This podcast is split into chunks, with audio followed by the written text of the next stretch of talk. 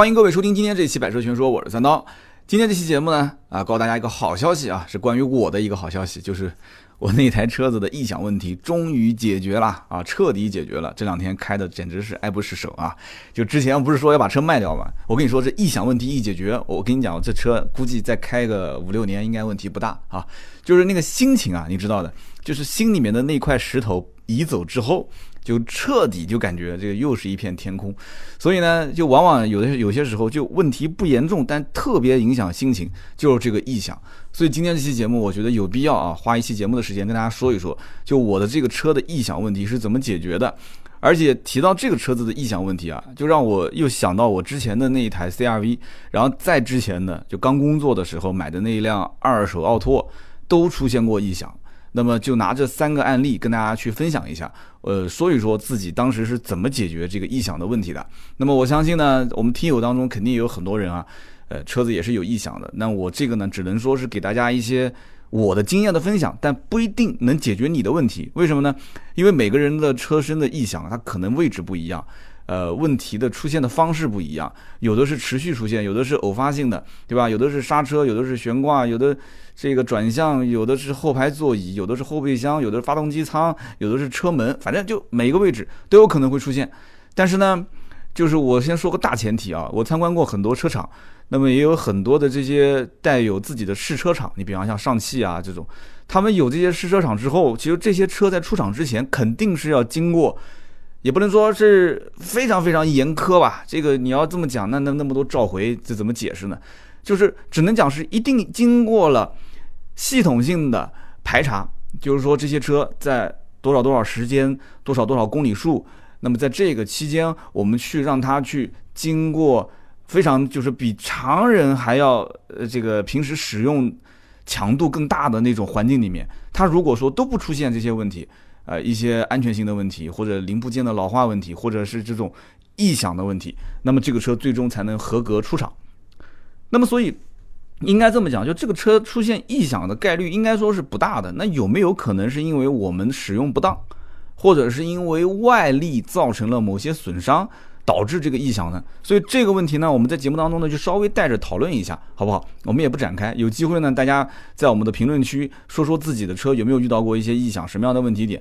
那么我看，如果说你的这个问题呢，哎，很特别，或者说你的这个评论区的这个故事讲的也是挺啊，我觉得是挺挺值得一说的，我可能会联系到你，我发私信给到你，我们加一个微信，我们可以聊一聊。因为这个里面呢，我觉得这个是长期可以拿来分享的，因为。我们听友当中，基本上大多数都应该有车，对吧？有车的，你说从头到尾开个几年没有异响的可能性，应该不是特别大，多多少少会有。那么我之前我说过我要换车啊，我说这车异响，我实在是受不了。而且我对于异响这个判断啊，就是相对来讲是比较难解决的。所以呢，我可能也是有一定的心理作用在里面。我说我也不想搞这个车子，反正我开着开着我就想把它给换了，这个特别影响心情。我老婆说是我的心理作用啊。那么我身边的朋友，包括我的同事也都说说这个呢，多数还是心理作用。因为我给盾牌也开过我的车，盾牌开说，哎，这车挺好啊，没问题啊。后来我想了一下，盾牌开我的车出去办事的时候，基本都在市区，都是在什么建业啊，或者是雨花，反正就是这一片吧。就是他要不就是上扬子江大道，上快速路，然后主城区没有太多的这些。烂路、岔路，但是我只要一出门，我家门口的那条路啊，我觉得那就是相当于是汽车厂的那个试车场，就是说这个颠簸啊太大你听不见，这个颠簸太小你也听不见，它就一定要在某一个幅度的那个振幅，就是这一段路，哎，开个十几二十米。它是一个平稳的状态，前面有个小颠簸，哎，听到有一点，前面再跟着有个小颠簸，哎，就很明显。然后前面再是一段平路，再有个小颠簸，它一定要在这种就是符合哒哒哒哒哒哒，哎，它在这种状态下，你才能非常明显的听得见，就很奇怪。那有人讲说，那你就不走这条路不就行了吗？哎，这个所以有些时候不就是这样子吗？人就有这样的逆反心理啊，你就是明知道每天上班两条路，对吧？A 路线跟 B 路线。但是呢，我就总是想走 B 路线，为什么呢？因为我就想去试一试 B 路线，我这个异响会不会消失？但是每一次试完，就让自己心情又沉重了三分啊！就是，其实我走 A 路线基本上听不到这个声音，因为 A 那条路线呢，相对来讲路况比较好。所以人就是这样子嘛，就越是有，他就越想听，越想听就越不开心，越不开心就越想去。哎呀，我去，反正就是就这样，每天就是非常不开心。那这个问题一解决，现在我还是喜欢开 B 路线，对吧？就这个问题一解决，我每天哎，我就走那条 B 路线，我就去试，就感觉没声音啊。哎呀，我跟你讲，每天心情都特别好。所以就这个异响问题啊，真的，之前呢因祸得福，就是说这个异响在我就是快过三年。质保期的最后一次保养的时候就已经出现了，那么当时去 4S 店，对吧？有人讲说，哎，你你你你你怎么能判断出异响呢？我记得有一次我在节目里面说，我看到下面有人评论，其实这个异响啊，大家想一想，这个异响它就是跟你的女朋友就谈了很多年的女朋友，跟你的老婆一样。你看我跟老婆结婚十来年了啊，就有些时候你你不用去说两个人把话说那么清楚，一个眼神，对吧？或者你说我要去哪边了，老婆说你肯定是去做什么，对吧？甚至于你在家里面就到了这个时间这个点，他就直接给你判断出你在做什么事情，就非常非常有经验。我开了十多年的车，我也不是专业的赛车手，我也不是专业的维修工，但是一辆车跟了我以后，跟了我一年两年，它的底盘悬挂什么状态，它开出去什么声音是正常的，对吧？这一点我还是比较清楚的，是不是？就是这个异响，有的时候它不是噪音啊，对吧？就每个人他可能自己他有固定的一个驾驶路线，就像我，我可能平时两点一线，然后偶尔出去应付一些饭局，对吧？然后或者说是打打球啊，呃，有一些这种正常的运动，那这个路线基本上也不会有太大的变化。我的车也不会去跑长途，基本是不跑。那么我身边基本上大多数人也不可能是天天满世界跑的。那我相信在听友当中，这种满世界跑的人也不多吧？可能干销售啊这种，或者是做生意啊、异地啊这种。我所以，我我觉得大多数人啊，你想，你跑一个比较常规的路段，它的这个路路面啊，有的是那种硬马路，有的是那种啊相对比较偏软的，有的是两边有这种呃上了高架或者是上了快速路之后，它有那种隔音墙，就是防止让旁边的这个居民噪音啊，因为它噪音是往上飘的嘛，对吧？它防止旁边的居民会听见，它会有这种隔音的那一堵墙，就是你开不同的这种路边。两边如果是有绿化带或者没有绿化带啊，或者是有隔音墙没有隔音墙，车子的那个噪音过来都不一样，都不一样。所以我不说嘛，有的时候我看车评，车评人说，啊，这个车车内噪音还是不错的。那你怎么能说不错呢？你开的这个路段，对吧？它两边可能没有隔音墙，没有绿化带，它的路基，对吧？它的整个路面其实相对来讲还是比较偏软的，对吧？你用的轮胎也不一样。是不是？所以你得到的这个噪音反馈是不一样的。所以噪音这件事情，我强烈建议就是说，你不仅是试驾的那一条路段，最好是加个车友会，然后跟着车友会的车友出去跑一跑啊。有的时候你出去参加自驾游，那他会问你有车还是没车。如果你有车，那交费可能是一百五十块钱；如果是没车，那你跟别人的车，你交费可能两百块钱、两百五十块钱，你就跟个两趟就是了。你两趟跟下来，你其实完全就可以清楚这辆车的噪音怎么样。噪音控制怎么样？你可以坐坐副驾驶，你也可以坐坐后排。如果那个司机开累了，你还可以跟他换一换。主驾驶你也可以尝试尝试，对吧？所以因此，我强烈建议你，比方买款车，你可以先加车友会嘛，是不是？所以你要在 4S 店去试这个车，你要是感受到它的这个噪音控制，你觉得不满意，你就不买啊。但是这个绝对不是我今天讲的异响问题。原来在奥迪的时候，这就十几辆啊，就我记不得是二十辆还是十几辆了，反正至少是十辆以上的这个车都是我在管。对吧？我经常要开到这个洗车场去洗车，然后呢，有的时候我还带客户去试驾。那么我很少能遇到说奥迪的车有异响的，也可能是我们只是开试驾车啊。那么不是天天跟这个车打交道，因为而且我是换着开啊，A 三、A 四、Q 五、Q 七就轮换着开。但是我身边的卖过的那些车主，哎，我好像还真的很少听到说有车主跟我反映就开奥迪有异响，很少。所以这个呢，我。一直经常会吐槽奥迪，但这次真的我要实话实说，就奥迪可能在异响控制方面，好像还真的是有一套。所以因此呢，这个该表扬还是要表扬啊。那么我自己的这个车，对吧？当时我不是说吗？最后一次到 4S 店保养的时候，因为我判断我的车有异响，所以我让 4S 店的这个技工啊、技师们帮我看一下，就是四个悬挂有没有问题，我的底盘有没有问题。结果呢，哎，就因祸得福，查出来我的避震器漏油。啊，左后避震器漏油，但是它解决我的避震器漏油的问题，并没有解决掉我的异响。哎，这就我就要说了，就是 4S 店在处理问题的时候，其实它这里面有一个让我觉得，我虽然在 4S 店工作很多年，但是我觉得是比较让人困扰的一件事情。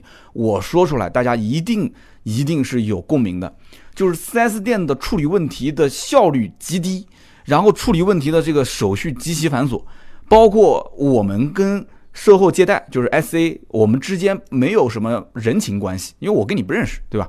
那我相信有些人经常去保养，他可能会有一些面熟的，但是他即使跟你面熟，他跟你熟，他跟别的客户也熟，对吧？来个保养一次两次，大家都认识了，所以因此到了 4S 店之后，你按照流程走，啊，找到 SA 就是售后服务顾问下个单啊，甚至让你等一等，我这边还有客户，你稍微坐一坐，好吧，喝喝茶啊，那么这个里面一等就是十几二十分钟，一等就是半个小时，对不对？完了之后，你本来来你也不是为了进行检查这个车身异响的，你可能还要顺便做个保养，很多人都是希望是两三件事情。啊，凑到一起再去做。然后呢，我那天就是先做保养，跟他提了个醒，我说我车身有点异响，帮我看一看。结果查出来避震器漏油，对吧？然后奔驰索赔也很搞笑，我节目里面不知道有没有说过，我微博发过一次，我吐槽了一下，避震器漏油，它索赔还要分六个等级啊！我不知道其他品牌有没有这样的啊，反正奔驰是说要分六个等级，说一到三级是不赔的，三级以上才能赔。我当时说你这不是跟我开国际玩笑吗？对不对？这个玩意你。漏了你就是有问题，不漏你就是没问题，对吧？你不能说啊，我这个避震器它就是每一个月漏那么一点油，对吧？呃，然后三年之后更换，那你要跟我说这是三年之后更换，你拿保养手册给我看，是吧？你跟我说这个漏油还要分等级，三年以三个等级以上你才能给我更换，你这不是开玩笑吗？他说那我不管，厂家就是这样，对不对？厂家就是这么要求的。霸王条款，好，那结果我说，那你就正常帮我索赔。如果你要是索赔不下来，哎，我就祝贺你成功了啊！你这个要是索赔不下来，这不就是个故事吗？对不对？音频、视频、图文直接就上了，因为这个太容易去说了。我相信很多人有共鸣，是不是？前段时间的这个奔驰 E 级后悬挂还是前悬挂，有些人是前悬挂吧，好像，然后直接断裂，就啪断裂，然后索赔不成功，为什么呢？厂家发了一条信息过来，就是邮件过来说，这是因为外力导致。这个避震器断裂，然后我当时在做这个异响的处理的时候，我问那个 DT 技师，我等会儿会解释什么叫 DT 级别的技师。我问他，我说这个是外力影响的吗？他说你要如果说是外力，那任何车子的问题都是外力影响的，对不对？因为你车子开到路上，你总归是有坑坑洼洼的地方嘛，你肯定是要有颠簸的嘛。咔嚓，悬挂断了，你说是外力影响，不索赔啊，不允许索赔。那这个消费者没有你嘴大，对不对？那消费者肯定也不好说什么。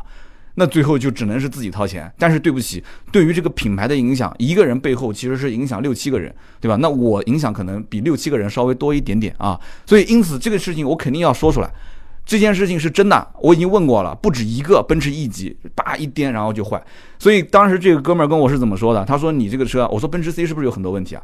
他说你这个车其实问题还好，奔驰 E 比你这个问题多多了。啊，所以已经买了 E 的老铁啊，你就好好开，有问题你再说，好吧？你可以微博私信我，我来帮你问问这些专业技师怎么解决。如果没有出现问题，那你就稍微看到坑你就避一下，那怎么办呢？那只能是这样子了，是不是？所以呢，我说为什么我不太愿意去 4S 店去处理这些异响的问题？其实主要就是麻烦。我跟大家举个例子啊，有的时候我就想不通，我说这个大超市啊，在南京就是苏果超市特别多。啊，那可能很多全国性的这个听友大概知道什么沃尔玛之类的这种大超市。好，我们就以沃尔玛举例子，即使一个地方开了一个沃尔玛，对吧？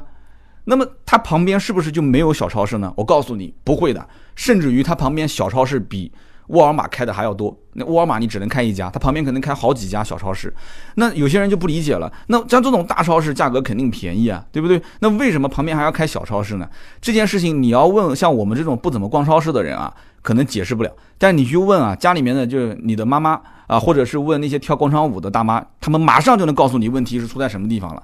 你去大超市采购是便宜，但是你平时买包盐，对吧？老公买包烟，要买点小东西又差不了多少钱。小超市走了去拿了就可以走，马上就能结账。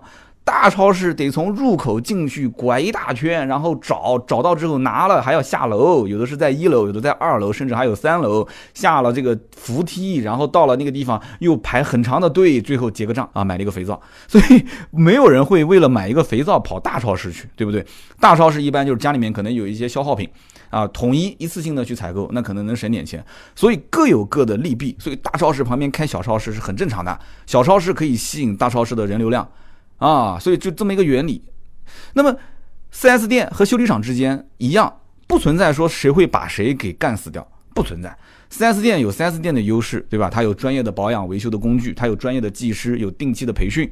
它有专业的这种原厂配件，但是并不代表说外面的修理厂它就没有原厂的配件。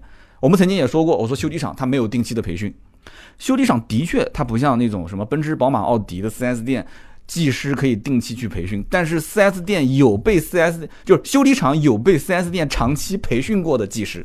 那有人讲说，那这些技师是不是以后就不能再再进行进修和培训了？那你要知道，培训这件事情分两说，第一个。就是你得要通过厂商的内部资料的理论课的这种学习，对吧？那么甚至包括有一些现场的指导。那么第二个就是你得要到厂家进行认证。马后面我回去说这里面细节。那么如果是原来奔驰店出来的这些老技师，甚至是老领导，我就问一个问题，我就问一个问题，大家你觉得是靠谱不靠谱？只要他想学，他出来之后，后面比方说奔驰出新车了，他能不能从 4S 店拿到内部的培训手册？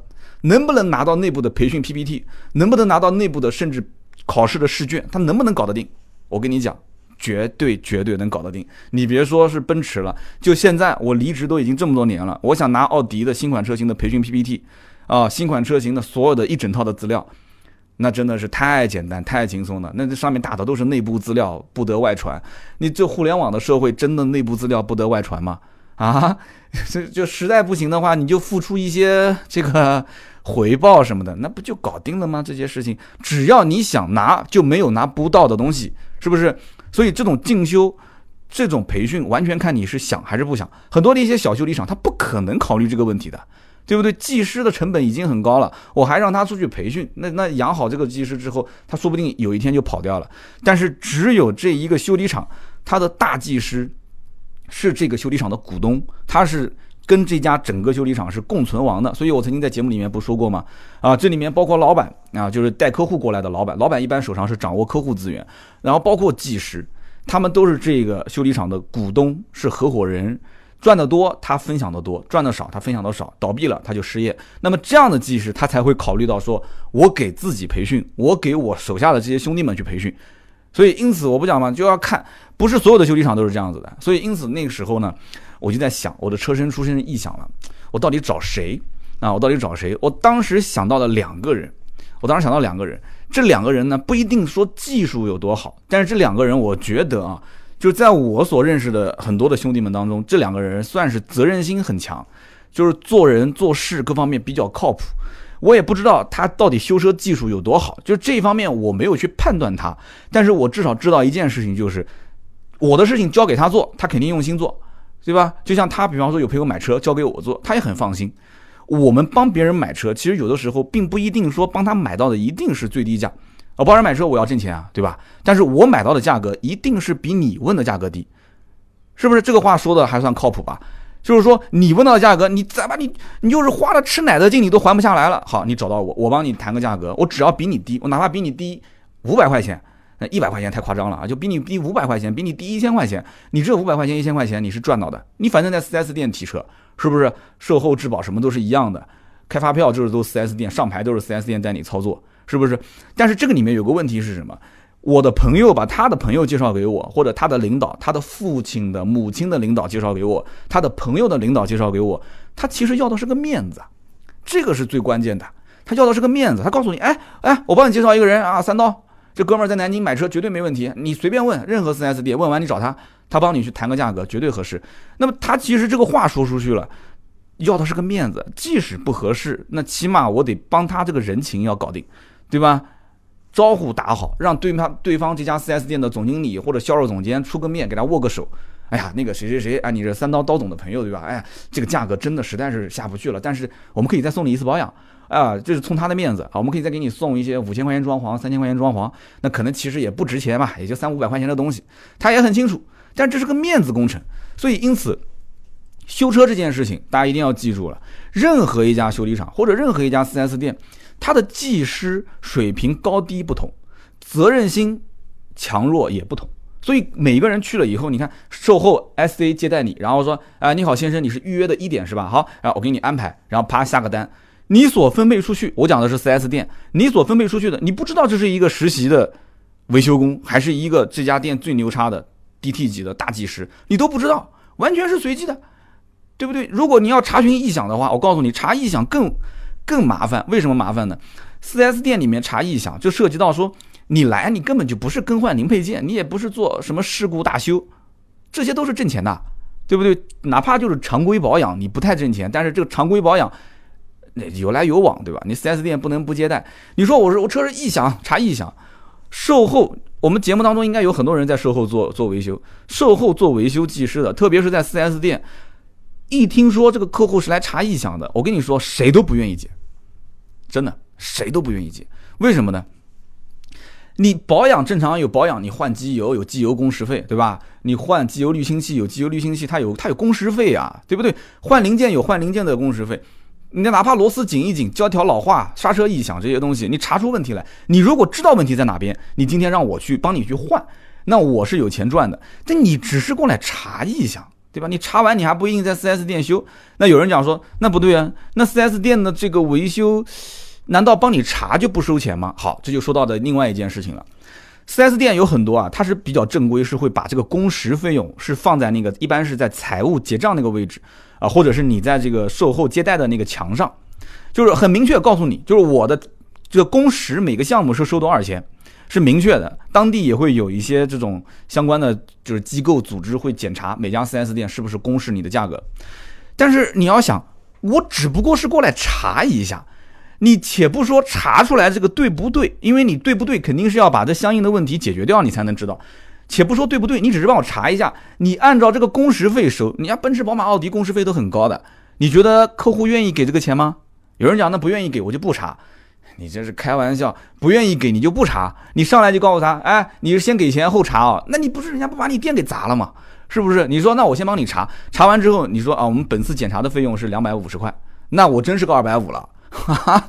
你就帮我查一下，还不确定是不是？我说那我先不修，我回头再来。他说啊，你先不要回头，你交完钱我才能让你走，那会打架的。所以一般正常 4S 店很多这种帮客户，哎查一查是不是车身有异响什么的，一般都不收钱，绝大多数的 4S 店都不收钱。但是不收钱，你想想看，不收钱。查异响这个工程量很大，要开出去就就他客户跟你讲半天啊，我这车怎么怎么，哎，你说那么我开怎么没有异响呢？啊，他说，哎，那你可能这个路不对，然后再换路，啊，路不对，然后有可能这个不对那个不对，那就各种最后查不出来，查不出来也耽误了一个多小时，一天工作就八个小时，是不是？就是这个时候修理工不舒服，没查出来，这个是客户不舒服，就反正大家都不舒服，所以这种异响去 4S 店有的时候查真的是很麻烦。然后你你你也知道，你今天过来基本上是不会给钱的，你你心里面也清楚不会给钱，所以你会觉得说这也耽误了他那么长时间，再结果这个问题又没查出来，就两边都不开心。所以上一次我保养的时候啊，我说异响，我其实也是带着让他帮我看一看，结果查出来我的车子底下的那个油封漏油。那家伙油封漏油这件事情我知道，那要抬变速箱的，所以我说那那那不行，就放到这边你就修吧。那一天我是约的两点钟去保养，我两点钟到的时候，大概也前前后后拖了可能有半个小时，我的车子才正式的进入车间。到了快五点的时候才查出说我的车油封漏油，也就是说我的是到了五点的时候上架子，可能看了一下底盘。那个时候你知道我保养结束不结束我不清楚，但是我肯定是开不走了。我从两点钟去，五点钟结束，而且当时接我车的时候，服务就是售后服务 S A 就跟我说，说你今天就不要指望说这个这个这个车子五点钟之前能好。我当时说能不能一个小时啊？他说他说你开什么玩笑？一个小时？我说我们还要给你做一个系统升级，就光升级就不止一个小时。所以你看很多事情都不是你能预想到的。结果到了五点多钟，我一看这件事情油封漏油这件事情，那我还好说什么呢？我还让他出去帮我试异响吗？想都不要想，对不对？那我只能打个车自己先走了。啊，所以因此这件事情我就在想，很多的修理厂它就是这样，就它没有 4S 店那么多繁琐。中国是人情社会，它讲的就是打招呼嘛。你也不可能说是开到路边随便一个修理厂跑进去就就去修，不可能的。一般都是什么？先问问身边人，说哎有没有熟悉的修理厂？哎我认识那谁谁谁，相对比较靠谱，我的车在那边修啊，我经常去哪边哪边修。人情社会一般都是招呼一打，车子开过去之后有一个对接人。他可能不是你直接认识的，他是你朋友的朋友，但是呢，毕竟有人中间人介绍嘛，对吧？你肯定哎，相对来讲他也比较热情，你也比较放心。然后这个时候，因为他本身是自己的生意，他接下来之后，对吧？没有那么多繁琐的流程，到车间找个师傅说，哎，帮他看一下他那个车有个什么问题，帮他看一下，检查一下。所以大多数都是这样的一套流程，不繁琐。我之前发现我车上的这个异响，当时我不是说吗？我说这两个老板，一个老板。我讲这两个老板比较用心啊，一个就之前上过我节目说那个车漆的那个刘总啊，刘总，我为什么后来没去他们家？因为后来我想了一下子，就刘总毕竟啊，他之前接触的车，呃，奔驰、宝马、奥迪不太多，大多数都是一些像大众啊这些，就是大众啊、荣威啊、雪佛兰啊、别克啊，因为他以前待过的这些品牌我是了解的。但是你像做漆这件事情，我可以交给他，哎，他这个比较专业。那么平时一些小的问题我会交给他，但是这个问题我觉得还是要找奔驰专修，所以我就找了另外一个啊，这一位没上过我们的节目，也是姓刘，很巧，也是姓刘，找了他。那么这个兄弟呢，十几年的也是这个呃这个售后了，之前是在大众我的同事，然后在奔驰待了几年，我记不得，至少应该也是三四年以上吧。完了之后，他主要就是这个修理厂里面有一个 DT 级别的技师，我其实冲到这个人去的。我是我不是冲着他，但这哥们做事也比较用心，因为他呢把我车接下来之后，万一要是我人不在，我打个车走，我要丢在那个地方，起码他能帮我盯着这件事情。但我其实最根本的是盯着这一个修理厂的这个 DT 级别的技师，啊，奔驰的 DT 级别是什么概念呢？我跟大家解释一下啊，就是。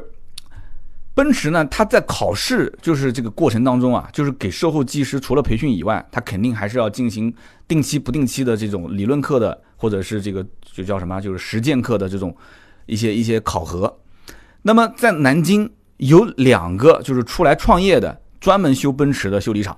呃，这名字我就不说了，省得大家说我打广告。如果真的是南京或者南京周边有一些人奔驰车遇到疑难杂症想修的，你可以微博私信我，或者在喜马拉雅你可以私信我，没问题，我给他们介绍也没关系啊。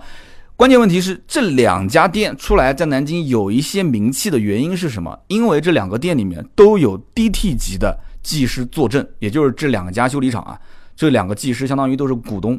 什么叫 DT 级呢？跟大家解释一下，就奔驰的这个技师啊。它分 CMT、CST、CDT，DT 相当于是简称。他们考试呢是先分笔试，然后再有这个实际操作，一共是两个部分。CMT 呢难度是最小的，这个叫做保养技师。以后大家去奔驰店啊，你就问他，你说你你今天帮我安排的是 CMT 还是 ST 还是 DT 啊？你直接问他是 MT、ST 还是 DT 就可以了。他一听就说哇，你怎么这么专业啊？你以前是不是在奔驰待过的？你说没有，听过一个人的节目啊就行了。MT 的技师是难度最小，但是对奔驰相对还是比较清楚、比较熟悉的。因为你要知道，还有一些人他可能还没拿到这个证呢。MT 的技师他就是理论知识比较扎实，平时日常保养维修啊，就保养这个是相对来讲操作没有问题，就是最低级别的。ST 叫系统技师啊，ST 系统技师呢，相当于就是说，就是除了简单的这些，比方说像奔驰他们系统，像 WIS 或者 STA 啊、Star 系统这些诊断电脑，它都能用啊，这肯定没问题的。这个 MT 技师都会。除此之外，他还得至少有两年以上的持 MT 证书的这个在奔驰工作的经验。就你拿到 MT 之后，两年之内是不能报考，两年之后你才能开始考 ST 的技师。然后呢，ST 的这个入门考试是笔试，笔试过了之后再是实操。那么实操之后。这个你要注意啊！实操之后，你得熟悉四个模块：动力系统、底盘系统，还有包括舒适与便捷系统以及车辆电气系统。你把这四个模块，你可以报一门，你可以说我只报一门，你也可以是多门模块同时考。你说我能力比较强啊，我都门清，你也可以四个同时考。那么 C S T 就 C S T 就或者叫 S T 技师，那么相对来讲要求比较高。他不但对车型的技术特点要很熟悉，并且他实际操作能力也要很强，所以你要把这四个模块都考出来。你说我是 ST 技师，并且通过了四个模块的考试，那这个相对来讲可以的啊，还是比较厉害的。那么这个还不是最牛叉的，最牛叉就是你比方说你通过了动力系统模块的这个 ST 的考试，那么你会被认证为动力系统技师，对吧？那你要是底盘模块，那你就是底盘。这个系统技师，那么如果是这个舒适便捷模系统的话，你就是舒适与便捷系统技师，它是分的，每一个证书不一样。那么你通过完之后，对吧？你再去考 DT 级，这才是最高级别的啊，最高级别的。以前这个门槛其实比现在相对来讲还低一些，但是现在门槛更高了啊，就考核难度更大。那么这个里面呢，DT 级别，首先你要参加一年的 DT 培训，通过之后啊，就是你。ST 通过之后，你要先参加一年的 DT 培训。这一年是不是说是全全日制在那边去上上学啊？就是你要通过系统培训啊啊，包括飞北京啊，或者是在线上啊，就各种。然后你一年的培训结束之后，才能参加 DT 级的考试。然后 DT 级的考试也是有理论，也是有实操。你对奔驰的各个车型的技术，绝对绝对熟练的掌握。对于很多的一些疑难杂症啊，要有非常强的故障的判断以及维修。最终你拿到这个证书，那基本上拿到这个证书，基本保证年薪。以前基本上是保证十万，现在我估计有一些城市十五万以上吧。就拿到 DT，基本上你就是年薪十五万，不可能再低了啊！这个你太再低，他就跳到别的奔驰店去了。DT 技师绝对是抢手货啊，绝对是抢手货。这个是行行出状元，我跟你说，真的是行行出状元。所以，因此我跟大家说啊，如果说，比方说像我要拿到一个奔驰车，我现在发现有问题，我到了 4S 店，你觉得 4S 店会安排一个 DT 级别的技师带我去试我的车吗？如果不打招呼，你就是正常去排排订单，你来本来就是来保养的，保养最多给你安排个 MT 级别的就不错了，对不对？你又不是说有问题，MT 级别的技师接到你的单子带你去保养，你觉得他会去帮你去试是你的车子的异响问题，然后帮你去顺利解决吗？那这个 MT 技师他能力有限啊，他就是这样，对不对？如果说你来就是检查异响的，他可能直接就给你派个 ST 级别的技师。对不对？那你运气好，ST 都都去休息了，他可能你运气好，正好只有 DT 级别在上班，他可能给你安排一个 DT 技师帮你去检查一下异响，那你运气好，你可能这个问题就解决掉了，是不是？我这个说的没有没有毛病吗？所以因此你说你要想多个事情放在同一天去做，又要保养，又要查异响，又要干什么？那对不起，你可能你只是安排了一个 MT 的技师。所以，因此这件事情也那也不能说是你来了就是查异响的，他一定给你安排 DT 技师，就像我们去剪头一样的，对吧？理理发，我说我我要找一个你们的这个店里面，呃，三十块钱的标准，他说三十块钱的人今天休息，我们这边起步六十，呃，是什么这个经理，很多这个理发师不都是吗？他我说那你这个什么叫经理，什么叫总监呢？他只是以胸牌为标准，甚至连胸牌都没有。他说那他就是总监啊，他就是店长啊。今天这个人店长，明天那个人是店长，反正店长一百五是吧？然后总监八十啊，经理三十，所以这个东西就很难判断。但是呢，你通过哎有个熟人介绍，这个不吹不吹牛皮对吧？DT 就是 DT，所以因此呢，当时我就遇到了这么一个技师，让他帮我去检查，确实有两下子，这个不吹不黑啊，确实有两下子。他检查问题之前呢，先是跟你沟通，就是说哪边有问题，大概是什么样的一个问题，是吧？那么。我呢解释的也比较清楚，为什么呢？因为自己的车开起来也很熟悉。我说左前，左前，然后这个声音也不是什么时候都会出现。你要是颠的小了呢，它也不会出现；颠的多了呢，它也不会出现。它一定要有规律。然后他就跟我说：“那是不是这样？是不是那样？是不是这种声音？”我说：“不是，是不是那种声音？”我说：“有点像，但也不完全是。”就他就像医生一样，先跟你沟通。先跟你沟通，而且沟通非常耐心啊。沟通完之后，我们两个就出去试。结果当时是在江宁，江宁的路，哎呀，江宁就是有钱。江宁的路修的奇好无比啊，绕了半天找不到一条坏路。然后我说你呢，你就找那种大货车特别多的，就平时经常有那种工地啊那种，你就找那种路啊。然后基本上那条路都肯定不会好的啊。为什么我那么有经验？因为我们家附近就是这样。我们家附近就经常天天大货车来来往往那条路上，然后我我跟我身边人也讲，我说这个地方的房子肯定可以买，为什么呢？你想啊，他天天都有大货车来回跑，为什么？他旁边就有工地啊，工地是建什么呢？无非不是建住宅，那就建商业嘛啊！现在基本上拿地都是百分之五十住宅配百分之五十的商业。那么这个里面来来回回跑那么多车，把路压坏了，压坏如果不修，那就说明这一块可能还是发展不起来。关键是这边压着，那边修，这边修好，那边压，那就说明这个地方将来一定是有发展的。等这边所有都起来了之后，这个路不自然就好了嘛，对不对？这所有都起来，都不要再建工地了，那哪还有那么多大货车呢？那路不就好了嘛？所以，所以按照这个逻辑，大家可以判断啊，有没有这种路坏了又去修，修了又坏，坏了又去修，然后完了之后旁边全是大货车的，哎，这个地方应该讲经济应该还是比较繁荣的啊，就是未来的潜力不错。所以当时我跟他去找了这条路就是，然后他也听到了这个声音，他听到这个声音之后呢，他就开始判断。我看他是怎么判断的呢？他开回到修理厂之后，把我的车上了这个架子，他没有第一时间按照正常情况下，第一时间是举起来开始去找这些，就是底盘下面就是悬挂这个位置啊，不管是球头拉杆啊这些地方，包括上面的这个避震器的这个塔顶啊，就会去看。他基本上第一件事情不是这么操作，正常人都是这么操作，对吧？他没这么操作，他是先是用手去压我前面的这个，就是这个这个机舱盖引擎的这个位置，他就让它产生晃动，然后用耳朵贴在上面去听，因为你的晃动大晃动小，总归都是晃动。他一个人可能力气不够，他就找了两个人过来一起压压我的车子的前面，就是来回的让它晃，然后他就在耳朵上面就贴在上面听，很仔细的听，然后他就听听听，哎。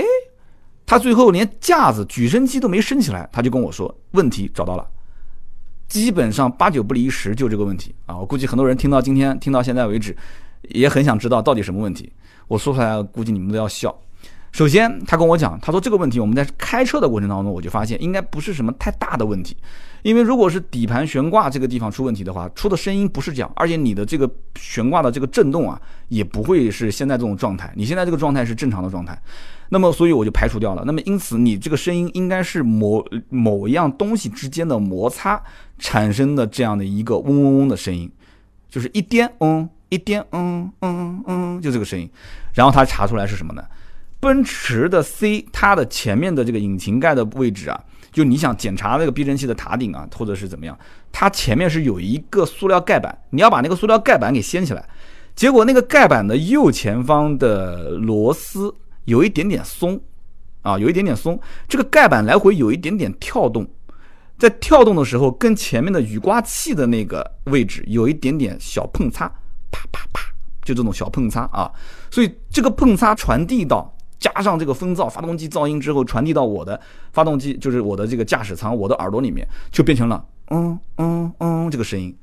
哎呀，就这么一件事情。好，那么这个问题查出来了，那怎么操作呢？那按照正常情况下，就给你螺丝拧紧一点，不就结束了吗？所以这就是一个人做事用心不用心的问题点。当时这个哥们儿没有这么操作，他说你稍微做一下啊，大概还有一个小时。我怎么可能啊？一个小时的时间，你这个无非就是把螺丝拧紧一点嘛。他说拧紧一点，这只是一方面啊，就是还要操作什么呢？就给你上一层润滑油，就是说。你拧紧之后，将来如果螺丝慢慢慢慢它还有点松，松了以后怎么办？松了以后它两边还是会摩擦。你如果给它上一层油的话，将将来即使它有一些摩擦，也不会出现声音。你现在是要解决的是声音的问题。其实这块盖板紧不紧并不是特别关键，对吧？稍微有点松其实也无所谓，你只要让它们俩之间摩擦没有声音就可以了。摩擦摩擦没有声音，无非不就是涂点油嘛，对吧？这老司机其实都懂的，就涂点油不就没声音了嘛。所以因此。当时他就帮我把整个盖板拿下来，先把里面机舱全部清干净。完了之后呢，他开始啊，先看看这个螺丝。他说你的这个地方一个螺丝还少了一个，又帮我配了一个螺丝。完了之后拧紧，拧紧之后上油，慢慢慢慢一点一点的涂啊，整个的那一圈全部给它上了油。完了之后，我们出去试车，试完车我还有点不太相信，因为我担心你万一就是悬挂的问题，万一是这个避震器那边的问题，那怎么办？小问题最后出现大问题怎么办？以前为什么我说要换车，就是我会瞎想，你知道吗？我会瞎想，我在想，我的天哪，这万一要是避震器悬挂的问题又出了质保了，三千五千这都不是小事啊，对吧？你说不定弄弄不好就大几千块钱上万，我这车将来卖还得贬值，我越想越心里面就不舒服，结果哎。这个问题一查出来，就是两边之间的摩擦，哎，螺丝拧紧一点，上点油，对吧？然后呢，它为了防止我的悬挂那边可能也会出现一些问题，有有有一些异响啊，包括像奔驰的 GRC 啊这些车，经常也会出现异响，对吧？打方向，呃，转向的时候听见，哎，好像嘎嘎嘎嘎嘎嘎有声音，踩刹车的时候有的时候听见也有声音，所以呢，那 GRC 有很多车主开过来说有异响，说刹车异响，他就会用一种专业的奔驰的一个。这个就是原厂的一个，就是专门给它去涂抹，让它润滑的这个油，就涂在中间的那一个啊，就是刹车的那个液压杆上面。然后呢，他就帮我一点一点用手涂。我说你为什么要用手涂？我说这个，我的意思就是你你用手就感觉就有点我过意不去，你知道吗？他说用手涂的才均匀啊，你要用其他的一些拿个小刷子你也伸不进去，就涂的不够均匀。你一定要用手一点一点在上面去抹。所以前前后后将近一个小时的时间。最后开到路上，彻底异响问题全部解决掉了，对吧？所以我刚刚讲到这边的时候，有人讲说，哎，你讲到现在到 CRV 啊，包括以前的这个二手的奥拓的异响问题，你都没说。我跟大家就简单说一下，但说之前还是要跟大家提个醒。其实异响这个问题呢，一定一定是你首先要大概判断一个位置，任何异响一定是可以解决的。位置判断清楚之后。你再去动身找这些修理厂，或者是找这些 4S 店的技师，那么找到他之后，你首先要会表达你的这个问题，其次就是你在他试的过程当中呢，你不要老是插嘴说“我怀疑什么，我怀疑什么”。你不是专业技师，你不要插嘴，你只要说在什么位置，大概是什么个情况就行了。然后你要去判断，你要看这个技师是不是真的很用心的在跟你去沟通。啊，我马上要说我奥拓跟 CRV 的故事的时候，其实这两个也是最终是我的熟人帮我解决的这个问题，也不是 4S 店帮我解决问题的。啊，有人讲说你奥拓还去 4S 店，我跟你讲，当年我那个奥拓我还真开到 4S 店去的，当时是众泰的 4S 店，因为当时我那个车子是叫江南奥拓，当时是众泰的经销商在代理，跑过去之后根本没有人接待我，我说我的车子感觉那个轮子有异响。因为我我心想这车修也应该修不了多少钱，没有人接待我，没有人愿意帮我去解决这个问题，就感觉那种就是爱理不理的啊，没事，就考前好像就是说你个奥拓，对吧？你除了发动机不响，其他地方都响，不都很正常吗？你还跑过来说异响，你这开什么玩笑啊？最后也是到了我一个朋友的修理厂，也不止一个，我问了好几个，最终才有一个修理厂的老板最后给出了一个比较靠谱的答案。对不对？他当时是怎么解决的呢？当时跟我说说，哎，你这个车子平时，他就先开开了之后听啊，确实有这个嗡嗡嗡的声音。他说，那你平时开，你有没有发现你的车子就你只要一松油门，你滑行的时候，这个声音就会出现，很明显。我说是的，速度一上来就很明显。他说，那你有没有发现现在滑行的距离没有以前那么长了？哎，他不说我我没想往这方面想，他一说我说，哎，好像是啊是啊，就有那种拖拽感。啊，他说我基本上判断应该是轴承的问题。完了之后把这个车子轮毂下来，然后去找轴承，轴承下来，然后给我换轴承，轴承换完，嗡嗡嗡的声音就没有了。啊，所以这个东西还是要靠沟通，沟通完解决问题。CRV 当时出现的问题更搞笑，而且是更奇葩。我相信一般人不会出现我这样的问题。CRV 当时出现的问题是什么呢？当时开 CRV 直线的时候，偶尔会听到一声啸叫，就是咻，就那种。就这种声音，哎，我当时觉得奇怪，这我说这个车子怎么，这是难道这哪个猫钻到我的车子里面去了？那这猫钻到我车这么多天不吃不喝，那那肯定也挂了，对不对？所以当时我就把引擎盖打开，就各种看，哎，也没有任何问题啊。然后我就判断是左前方出现的这个声音，然后就找了也是很多一些修理厂的朋友啊，有人各各种各种解决方案，有人讲说，那你每次你直线没有问题，你转弯有问题，那是不是转向？我说转向怎么可能会有有有这个啸叫声呢？对不对？我我怀疑还是在刹车系统这个方面啊。有人讲是避震，有人讲是刹车，有人讲是轴承，所以让我换轴承。所以就是各种说法都有。有人讲说是刹车盘磨损不均匀啊，说我帮你再磨一磨。我说哎，行了行了行了，你等等吧，我再我再再问问再问问。你你要先听他这个讲的到底靠不靠谱？你要要不然你这个也换那个也换，花那么多的成本，最后有问题可能还没解决。后来是我一个兄弟，他是怎么跟我沟通的呢？所以。判断意向，我觉得沟通真的是太重要太重要了。他当时跟我这么说的，他说：“你什么时候出现这个问题的？”我说：“大概两个两个月左右吧，两个月前。”他说：“那你在这个两个月出现这个问题的时候，那个时间点之前，你有没有开过你之前没去过的地方？”大家知道，我们平时开车基本上都是固定路线，对吧？那如果说他问你，你有没有去过什么其他的地方，而且那个地方的路比较差的那种啊？那你就会往这方面去想啊，你开始就去想啊，去过什么地方？哎，我想了，我说我之前，呃，家里面扫墓，对吧？扫墓我就开到了一个，反正碎石路面，然后泥泞啊、泥地这些都有。反正家里面人还夸我这个车底盘高啊，小车开不进去，开到山里面去。他说啊，我知道了。然后他就围着我的车转了一圈，转了一圈呢，他就把车上了这个举升举升机，举升机就开始拆我的左前轮。左前轮拆下来之后，就拿一个小的这个手电筒开始往里面探。啊，各种探，然后拿一个很长的一个，就像一个像导管一样，在里面来回的导，哒哒哒哒哒哒，然后最后说基本上找到原因了，然后他就把我整个的刹车左前刹车拆下来，拆下来之后，啪，踢出来一颗小石子，在那个刹车里面啊，踢出来一个小石子，那个小石子卡的位置非常的精妙啊，啊，就是不偏不倚，就直接卡到这个位置，就是我平时开直线的时候，因为我不怎么踩刹车，我老司机。也就是因为我看前面有有红灯了嘛，我老远老远我就松油门，然后就是快要到红绿灯的时候，稍微给一点点小刹车。我的车基本上真的我刹车踩的比较少，但是你转弯的时候，没有人说转弯的时候是带着油门过的吧？应该很少。转弯的时候你入弯的那个那个位置，你肯定是要带着刹车，你这个时候已经开始转向了，对吧？然后进弯的时候，你又不是跑跑赛道，你要跑赛道的时候，你进弯过了弯心，你给脚油门走，但你大多数的情况下脚上还是带着刹车的。对不对？因为你怕这个车子转向你控制不住嘛，所以这个时候你带着刹车，那个小石子在里面啊，它就开始啸叫，叽就叫，平时开直线，因为不怎么踩刹车，那个时候你长时间在踩刹车，所以正好那个小石子就摩擦摩擦就有声音了，啊，所以你想他一个修理工，对不对？他也不是什么级别特别高的修理工，但就是因为他用心，他跟我有沟通，我们俩是朋友，我们中午一起吃个饭也没什么问题，对不对？我们俩之间沟通聊天，在他通过自己的这些经验去判断，他把它当成自己的车来修，那不就修好了吗？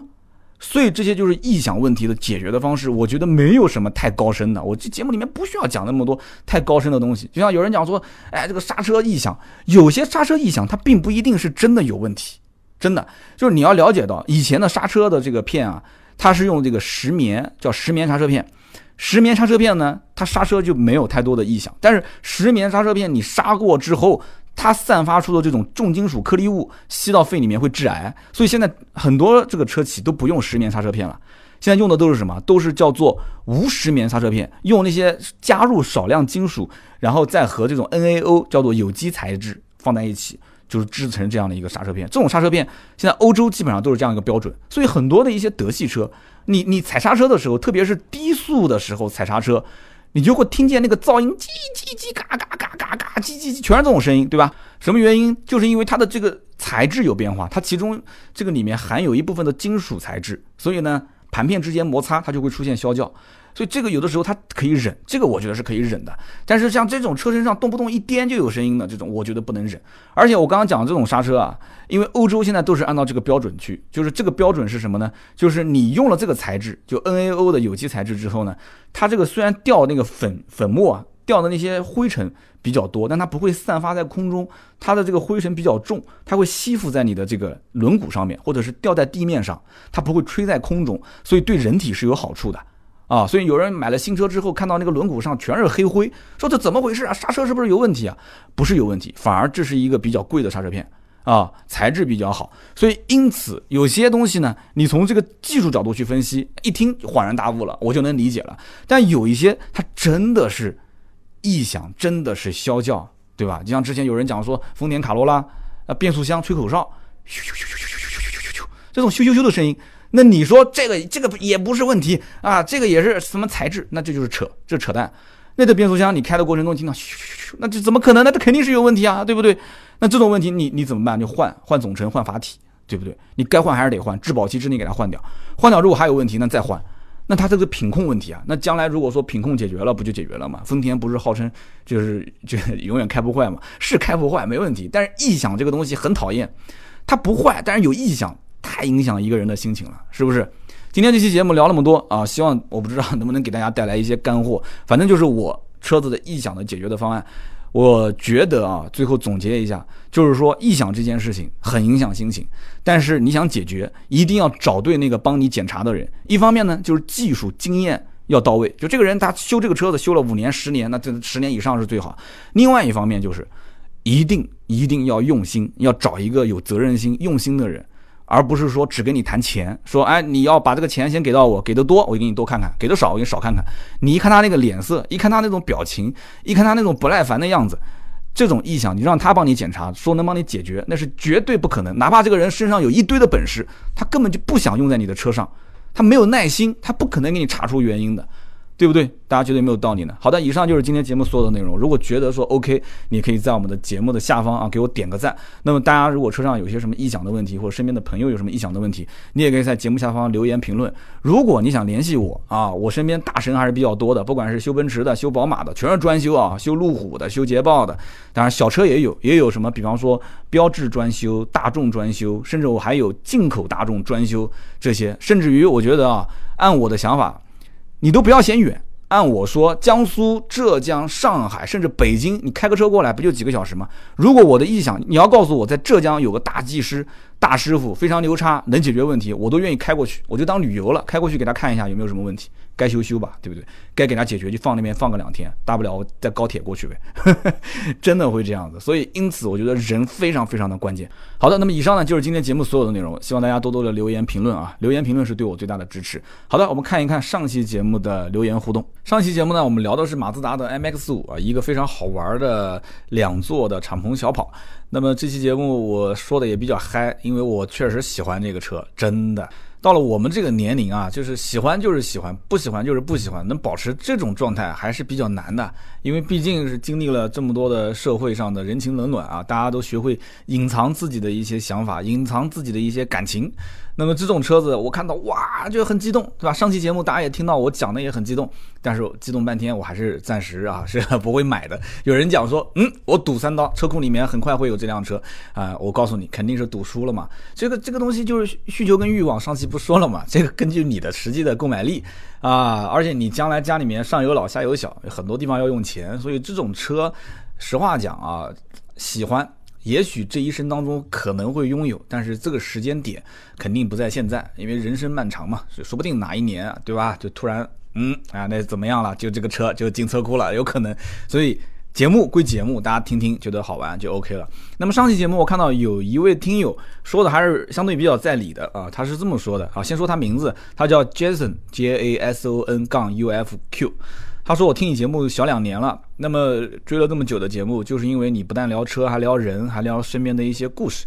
但是呢，就唯独这一期节目，可能呢是因为你太喜欢 MX 五了啊，就听你的那种心中的呐喊啊，就是 怎么是呐喊？”他说。呃，你聊车主，然后又聊海景房，求求你不要聊这些了，你能不能就好好的聊聊车，就聊这个车行不行？多说说这个车，说这个车呃到底怎么个好玩儿，对吧？你能不能描述一下具体点的，对不对？可能三刀你脑子里面想过作为车主的那种情景，对吧？你说孩子名字都想好了嘛？那么节目里面能不能说一下你体验的时候和想象中的怎么怎么好玩儿？它到底是怎么回事？就你能不能讲清楚、讲具体一点？另外就是，你不是之前说过八六吗？那你能不能对比一下？能不能详细的说说 MX 五和八六之间到底有什么差别？我想听你的独到的见解。可惜上期节目里面没有，对吧？所以希望三刀能不能再讲一讲，就是 MX 五或者这些类似的入门级的小跑车的对比。比方说 M X 五和八六，我希望听到的就是你能说说，就是他们之间到底有什么样不同的玩法，哎，那么这一位听友应该是我估计，要不就是车主，要不就是可能在八六或者 B R Z 当中二选一的这样的一类人啊，我倒不太会认为你是。考虑购买 MX 五的车主，因为你要如果是考虑购买 MX 五，你的留言应该就不是这样子了。上期节目其实对你是有帮助的，你应该是听到了八六跟 BRZ，但是呢，我又没展开来说，所以你觉得就这里面对比啊，他们之间有什么区别？你听到 MX 五这期节目说的三刀这么嗨。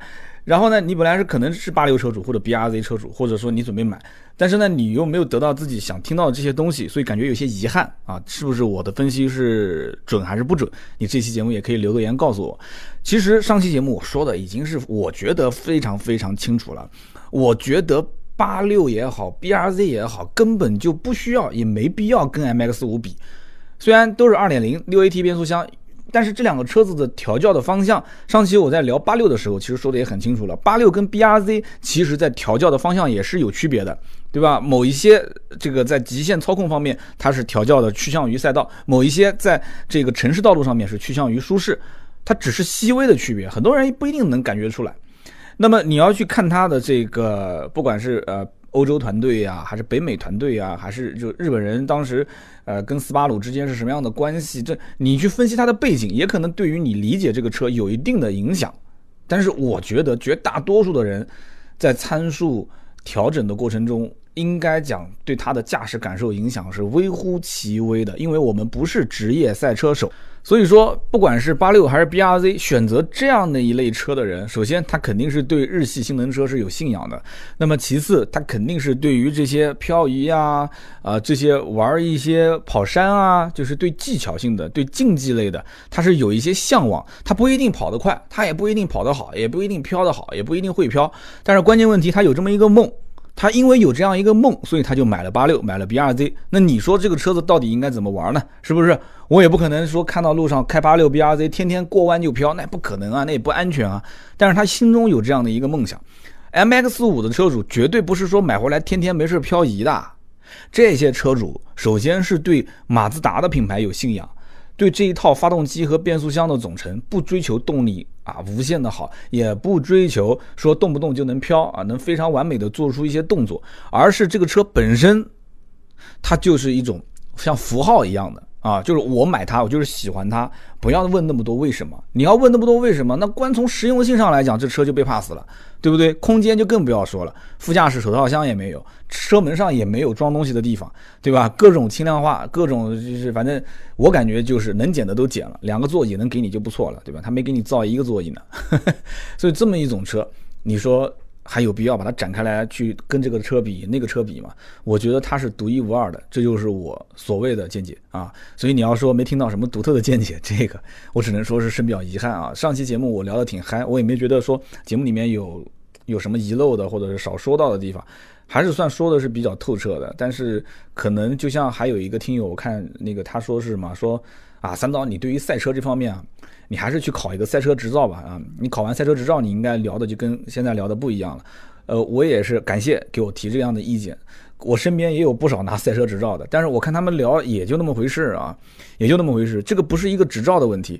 如果要说我聊赛车不专业，我承认，因为我毕竟我不经常下赛道，我也不经常跟他们去飙车，我更不去做一些赛车化的这种强化改装，所以这里面。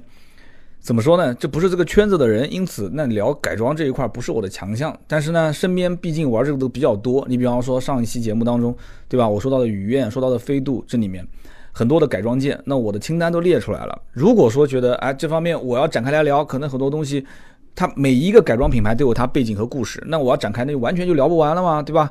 但你要说整个的驾驶的感受，那就是另外一条主线，所以我就把它收回来，我还是从故事情节。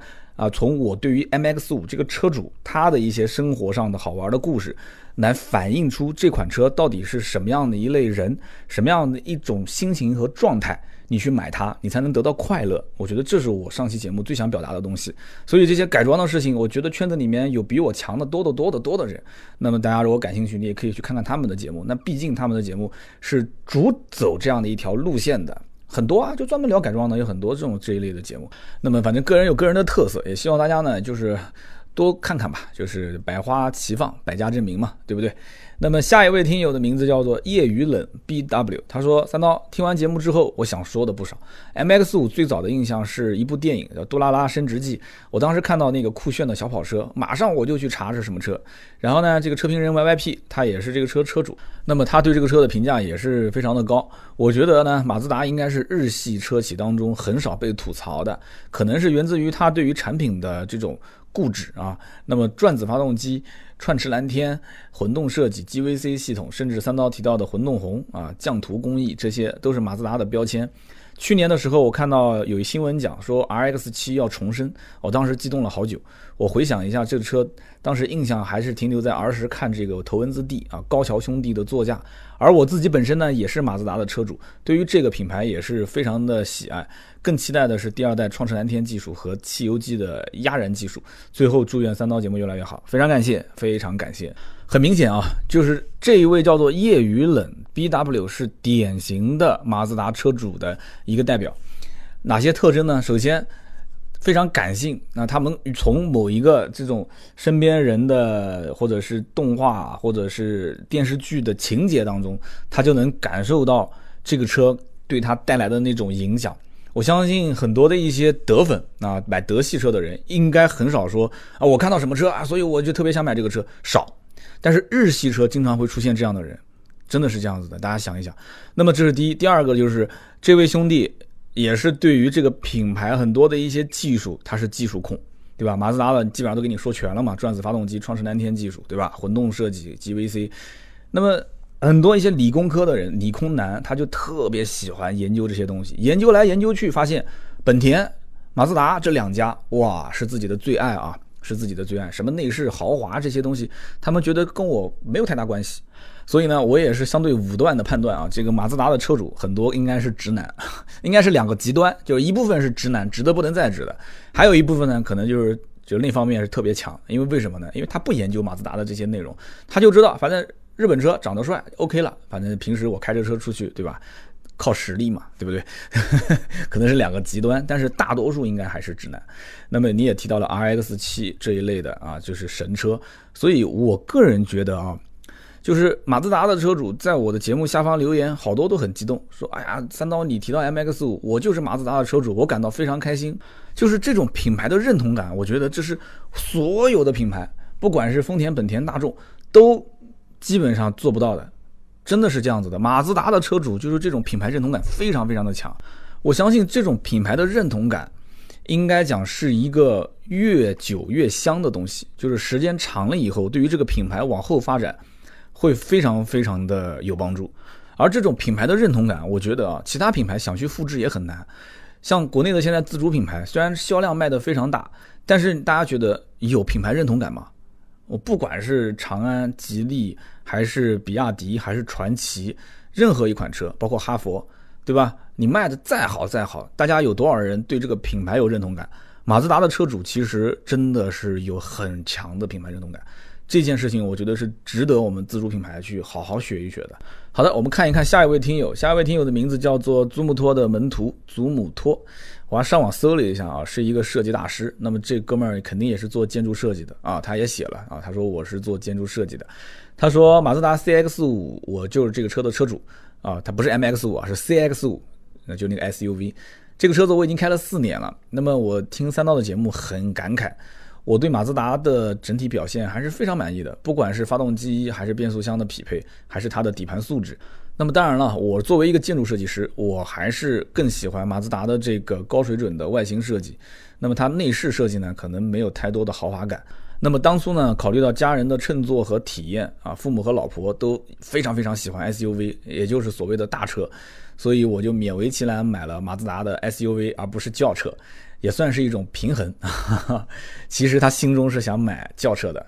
他说：“我其实个人是非常非常向往 MX 五这样的一种小跑车，我希望以后有一辆这个车，然后两个人呢可以一起出去开一开，非常有趣的小跑车啊！”谢谢三刀的分享。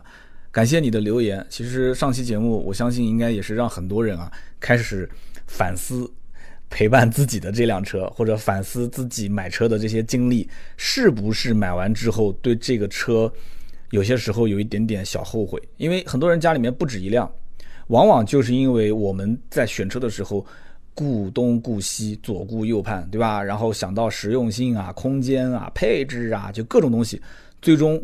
我们买了一个相对平庸的车，而这个车家里面本来就有一辆了，只不过可能这一辆是 SUV，那个是轿车，可能那个车稍微小一点，这个车稍微大一些。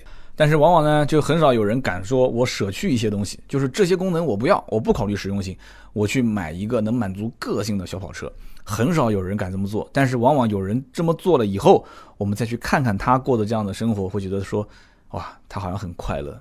就往往很多时候啊，就快乐不是用钱能买得来的。但是没有钱，你也确实也不能快乐，对吧？就像那郭德纲讲的嘛，说你听场相声花多少钱啊？你花一百块，你回家盯着那一百块，你能笑多少时间？你如果能笑的时间跟听相声的时间一样的话，那你这个看病的钱肯定都不止一百块。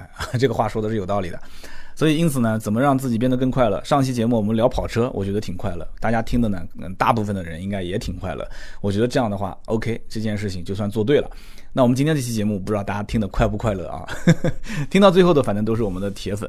那么最近呢，我们这个微信的这个盾牌的私人号上，大家应该都看到了，我每天在发，就是说有没有人想进微信群？如果想，我们最近是微信群增开了几个，那么大家感兴趣可以加我们的微信群。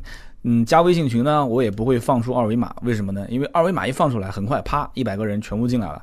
进来之后呢，那么很多人就会说，哎，我进不去了，能不能加我？还是要一个一个加。而且进这个群的前一百个人，很多都是一些我们的老听友，就是加过之前的群的。他一看有群了嘛，二维码扫一下就行了。所以我们现在是以呃邀请制，就是你发私信给盾牌，然后盾牌来邀请你。然后盾牌会看一下你是不是之前已经被拉过群了，如果拉过了，那我们建议就不要重复的进群啊，重复进群对你来讲也是负担，对于我们来讲工作量也很大，所以希望大家多多可以加入我们的微信群，但是你要先加盾牌的微信啊，四六四幺五二五四，加盾牌的微信啊，四六四幺五二五四，加微信群之后呢，每天可以看到我们全国各地的听友在里面讨论，呃，我是群主，如果有人违规。发一些令人不适的内容，或者是发广告，直接踢掉，没有任何的警告。所以我们的群应该讲整体素质还是不错的，因为处理了几次之后，而且踢掉不是说你想进就能进，踢掉之后我会把这个人的名单发给盾牌。那么你下次如果再想让盾牌邀请进群，我这里会有提示，叫谁谁谁曾经被踢出出群，是否拉他进群？就是微信是有这个功能的。那我看到你被踢掉的话，我会在我会规定，一般是在三到六个月之内，我是不允许你再进群的。那我们曾经有过犯规的人嘛，那么就只能在排队，会排很长很长的时间。就最近一段时间呢，开放这个群的加入，呃，我觉得机会还是比较难得的。那么一旦我这里说停，那就停了，那就后面基本上再想进群就等。那么进群好处多多啊，我觉得首先我在里面，你要想找我圈我一下，一般我要看到了我会跟你聊。如果说我要不在。大多数群里面的人也会帮你。那么另外一个就是，我觉得群呢也可以帮助我们以后做线下，而且可以做一些。就我一直对于像做什么车贴啊这些东西没什么经验，但是有了群之后，我觉得大家可以集思广益，我们做一些嗯相对来讲还不错的这种像一些周边的东西，可以通过群来，呃，也可以说是贩售吧，或者说是分发给大家。啊，那么这样的一些小的车贴啊，或者是什么钥匙扣啊、文化衫啊，普及一下啊，想一想还是不错的。但是这里面工作量挺大啊，慢慢来，一步一步的来，不要说三刀。你今天节目里面说了，我什么时候能买，什么时候买得到，不是嘴上说说马上就能出来的。这里面我觉得还是要先一步一步来吧，先找个设计师设计，然后一点一点的。呃，也别说我慢，节目做了四年了，很多一些自媒体的这种团队比我出来的还晚。现在社群搞得好得很，然后很多的一些什么车贴啊、什么钥匙扣啊，什么都有了，对吧？但是你要知道，人家有的在北京，有的在上海，有的拿了融资啊，这些都不一样。我们就是几个人的小团队，对不对？我们就像马自达这个公司一样的，对吧？我们只是先专注于原创内容的这个呃提升吧，或者说是质量的改造。而不是说对这些东西，说实话有和没有差别有多大呢？其实我觉得，呃，有重和轻之分，有快和慢之分啊，缓和急之分。所以我一般是把这个事情作为。